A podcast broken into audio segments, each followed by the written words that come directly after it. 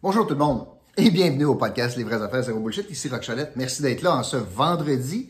Et n'oubliez pas de partager si c'est possible le podcast. Aujourd'hui, évidemment, comme à tous les vendredis, euh, c'est méli-mélo, plusieurs sujets.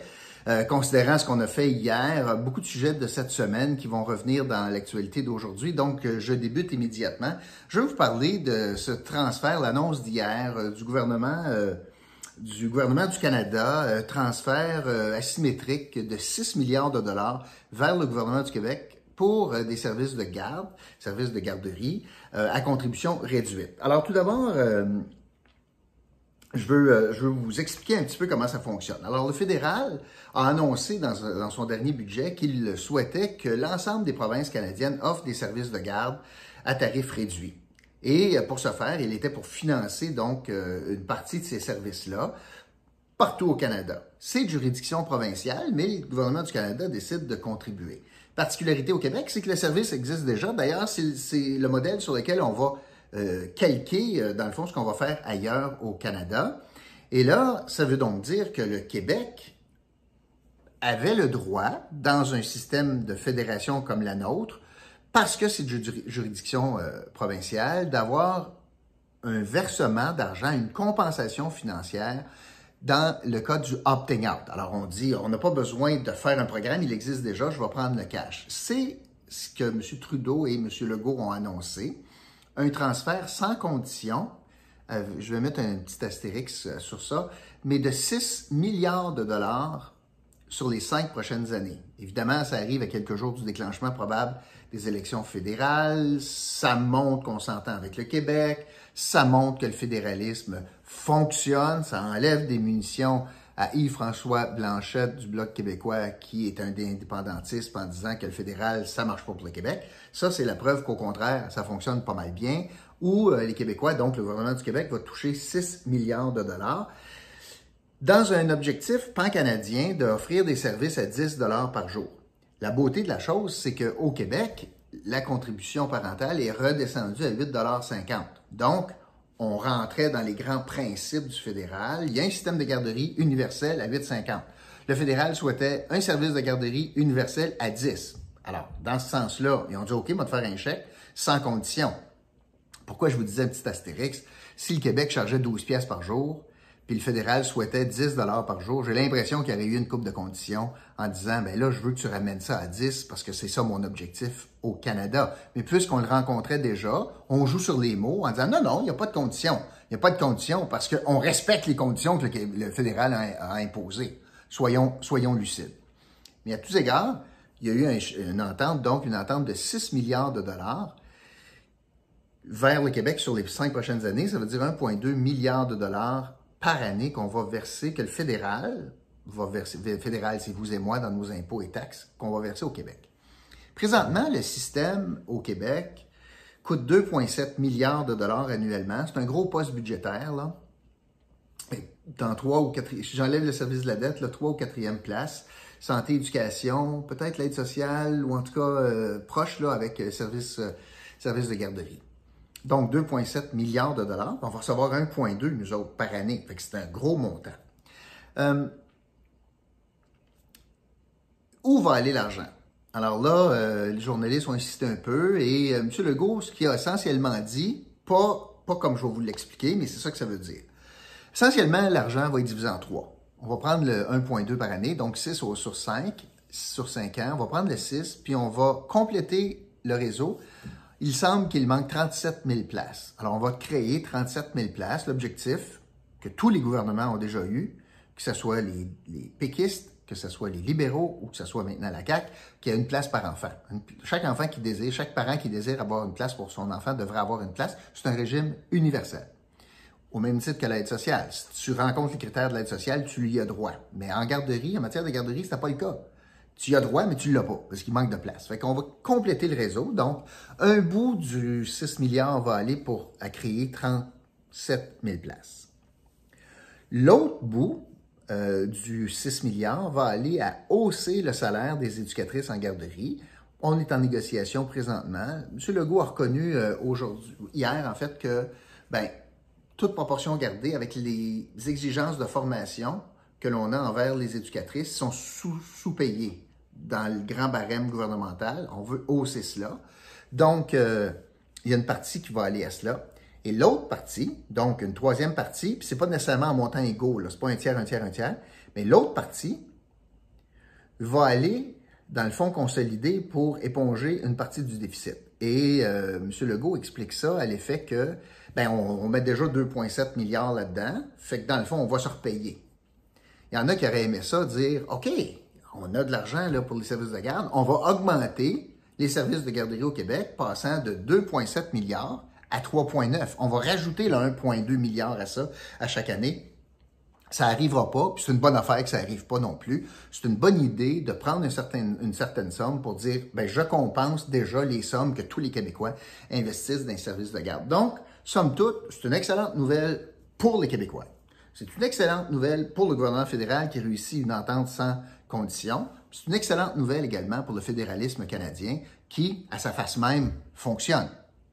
Et j'ai hâte de voir euh, les, euh, les souverainistes, qu'est-ce qu'ils vont trouver à dire contre ça. Hein, ils vont dire, ah ben c'est notre argent, ils font pas de cadeaux, etc. C'est facile, là. Mais il en demeure pas moins qu'il y a eu une annonce pan-canadienne et le Québec va y trouver sa juste part sans condition. C'est la première chose dont je voulais vous parler. Dans le même point de presse, il y a quand même euh, des éléments importants.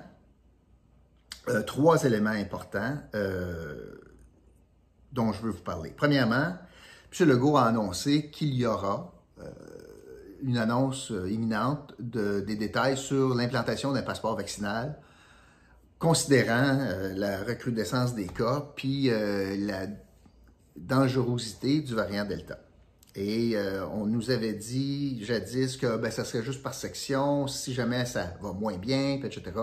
Je n'ai pas senti que c'était ça l'annonce, j'ai senti que ça sera à la grandeur. Puis je trouve que l'argument est très bon, permettre à ceux qui ont décidé d'avoir le vaccin d'avoir une vie quasi normale et euh, de protéger euh, tout le monde, puis de protéger pour permettre donc à des gens qui sont pleinement vaccinés profiter un peu plus de liberté. Puis des gens qui décident de ne pas l'être, ben, ils vivent avec les conséquences de cela. M. Trudeau est d'accord avec ça? Pas mal de monde au Québec qui sont d'accord avec ça. Il y a les Éric Duhem de ce monde qui ne le sont pas. Mais quand je regarde un peu la tendance mondiale, il y a pas mal de pays qui s'en vont vers ça. On a vu New York, on a vu la France, on a vu l'Italie, on a vu Israël. Il y en aura d'autres. Euh, la particularité, c'est que c'est le seul endroit au Canada où on fait ça. Puis M. Trudeau a questionné là-dessus. Moi, je suis bien d'accord avec ça.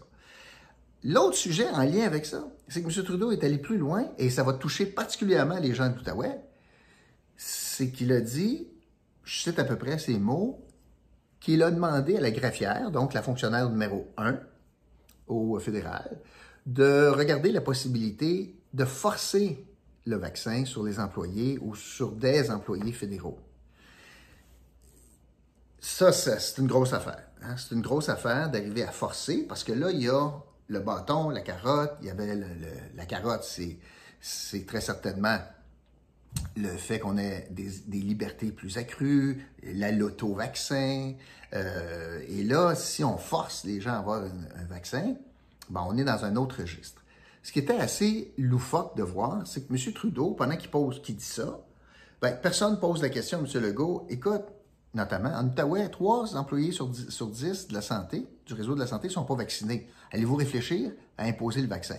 Alors que M. Trudeau est en train de penser à forcer la vaccination pour euh, quelqu'un qui travaille dans un bureau à Revenu Canada, mais nous autres, une infirmière à côté d'un patient, nous autres, on ne l'exigera pas. Je trouvais ça un peu loufoque, puis un manque de cohérence, pas mal, beaucoup. Alors ça, euh, c'est l'autre chose dont je voulais vous parler. L'autre sujet dont il a été question, toujours au point de presse, c'est la fameuse situation des voyageurs. Et euh, là, j'en ai un peu long à vous raconter parce que j'ai été témoin d'une situation. Présentement, euh, il y a des situations au Canada où il y a du monde doublement vacciné avec Pfizer Moderna et il y a du monde doublement vacciné avec du AstraZeneca. Et il y a du monde vacciné avec un mix. À l'international, c'est pas partout qu'on reconnaît dans la définition pleinement vacciné où on reconnaît le mix ou deux doses d'AstraZeneca. Pour ces deux catégories-là, donc, fédéral s'est fait poser la question, M. Trudeau s'est fait poser la question, vous faites quoi? Réponse très faible en disant, ben, on travaille fort. Il dit ça souvent, on travaille fort. Mais là, il travaille fort à travers la planète pour convaincre les autres pays de reconnaître ça. Parallèlement à ça, le gouvernement du Québec, sur son site Clic Santé, a, euh, a euh, une indication pour vaccination pour les voyageurs. Alors, je veux vous lire ça, puis faire un commentaire en lien avec ça. Alors, une personne, le gouvernement du Québec qui dit ça, là, pas moi qui l'invente. Alors, une personne qui a reçu deux doses de Covishield ou de deux doses de vaccin AstraZeneca, ouais, ou l'un et l'autre, ou encore un de ces vaccins suivi d'un autre vaccin style Pfizer ou Moderna, a une bonne protection contre la COVID.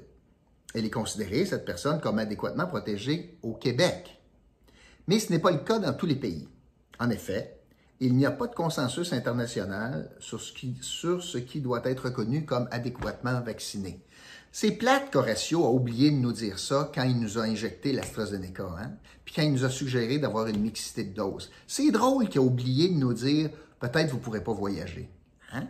Le cobaye, le nono là, qui a cru, qui a bu les paroles de François Legault puis du euh, docteur Arruda.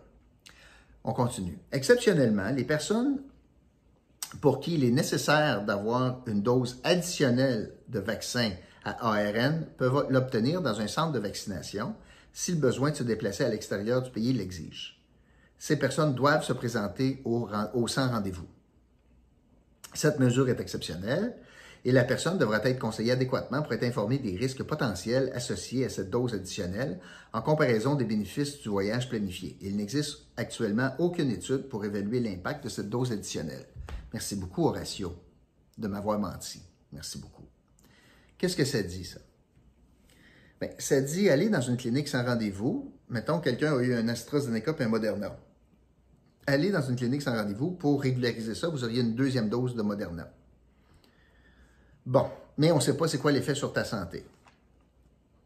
OK, déjà là, c'est pas bon. Déjà là, c'est pas bon. Mais il parle des deux doses d'AstraZeneca, moi. Fait que moi, si je m'en vais dans une clinique sans rendez-vous, puis finalement, je réussis à avoir un, Pfizer, par exemple. Alors, j'aurais eu Astra, Astra, Pfizer. Pas d'étude qui dit c'est quoi l'impact sur ma santé. Mais pire, j'ai rien réglé. Je vais encore avoir une mixité. Ils ne reconnaissent pas deux doses, par exemple. Les États-Unis ne reconnaîtraient pas, par exemple, deux doses d'Astra. Ils ne reconnaîtront pas plus une dose ou deux doses d'Astra plus un Pfizer. Ça veut-tu dire qu'il faudrait que j'en ai quatre?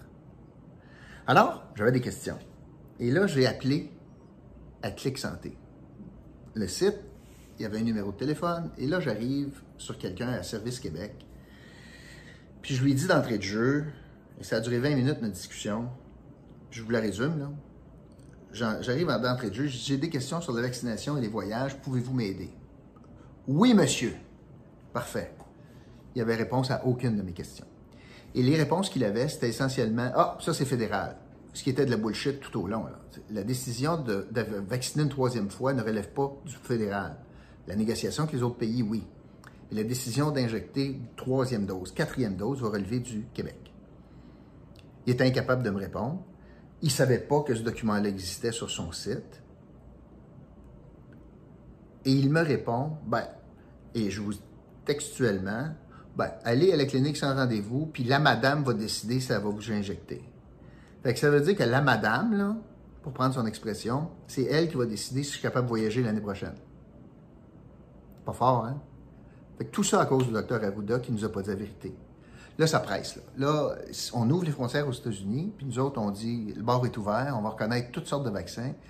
Mais si on n'est pas capable de faire la réciprocité, il faut qu'on règle le problème là, des Québécois qui ont joué à la balle, puis qui ont décidé de jouer dans les statistiques, puis de contribuer aux statistiques, puis oui, puis moi, je, suis hein, je, le propose, là, puis je le supporte, le vaccin, mais en même temps, je suis victime ici. Là.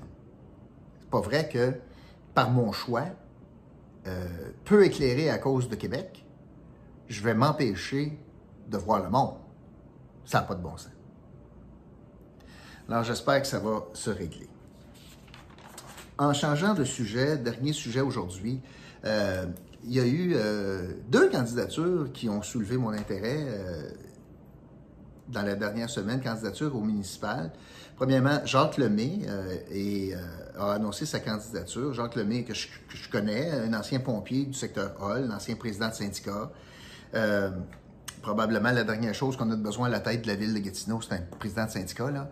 Euh, donc, a annoncé sa candidature. Il avait déjà été candidat en 2013. Il avait ramassé 5 492 votes sur un total de 78 000 personnes qui étaient allées voter. Il avait reçu 9,62% du vote.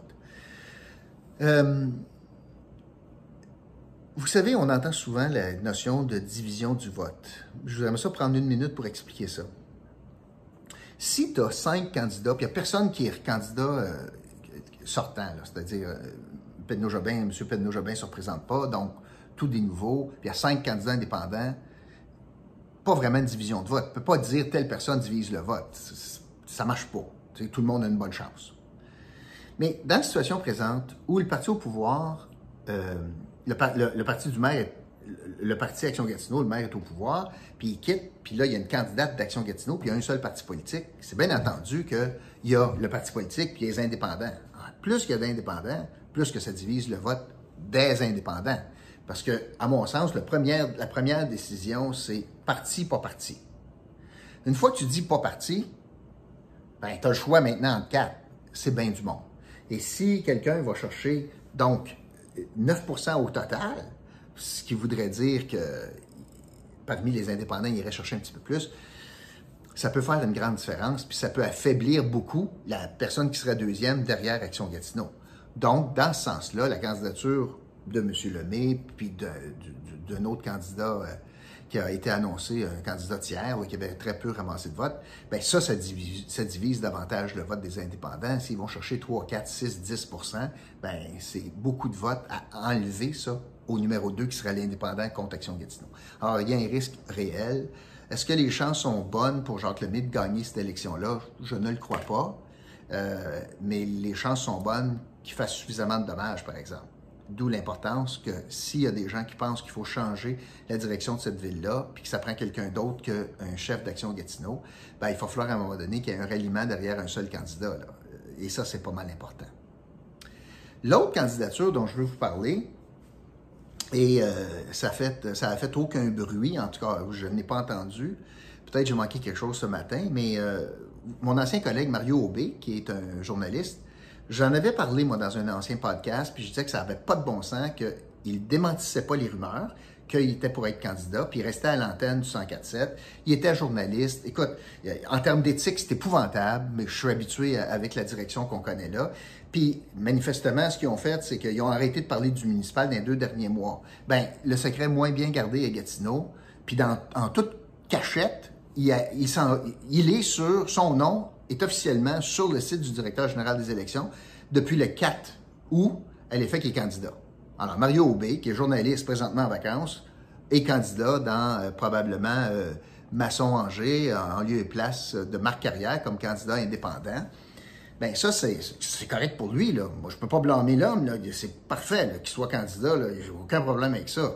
Mais ça n'en dit long sur ce qui s'est passé au 104.7, puis le manque de vigilance puis le manque d'éthique de la station en laissant quelqu'un en nombre, alors qu'il ne ferme pas la porte à une candidature qui dit Oh, ben peut-être que je suis candidat. Je vous le répète, moi. Moi, quand j'étais là, le jour que j'aurais dit ben je pense peut-être à mairie, puis il m'avait laissé en nombre, ça n'aurait pas eu de maudit bon sens. Jamais j'aurais fait ça. Je suis pas le genre de gars comme ça, pas pantoute. Mais la direction qui est là a fermé les yeux parce qu'il y avait problème de main-d'œuvre, etc. Puis il aimait mieux euh, être sur la ligne de l'éthique. Puis le résultat des courses, c'est que là, ben, ce qu'on savait tout le monde ou à peu près est confirmé. Puis le 104 n'a encore pas parlé. En tout cas, pas jusqu'à ce matin. J'ai peut-être manqué quelque chose. Puis euh, leur journaliste est candidat aux élections municipales, alors qu'il était en ondes, alors qu'il réfléchissait puis qu'il organisait ses affaires depuis ce temps-là. Alors en matière d'éthique, on repassera. Bon, cela étant dit, je vous souhaite un bon week-end. N'oubliez pas, 3R Québec, c'est le centre pour vous pour aller déposer vos vêtements. Vous faites un petit peu de ménage dimanche, il fait, euh, il fait pas beau, semble-t-il. Ben, si vous faites du ménage dans le garde-robe, n'oubliez pas, faites un beau sac, puis ça peut être réutilisé au lieu d'envoyer ça au centre euh, d'enfouissement. envoyez ça à 3R Québec. Ça va leur faire plaisir de remettre ça en état et le, le remettre sur le plancher pour le vendre à des gens qui en ont bien besoin. Merci beaucoup tout le monde.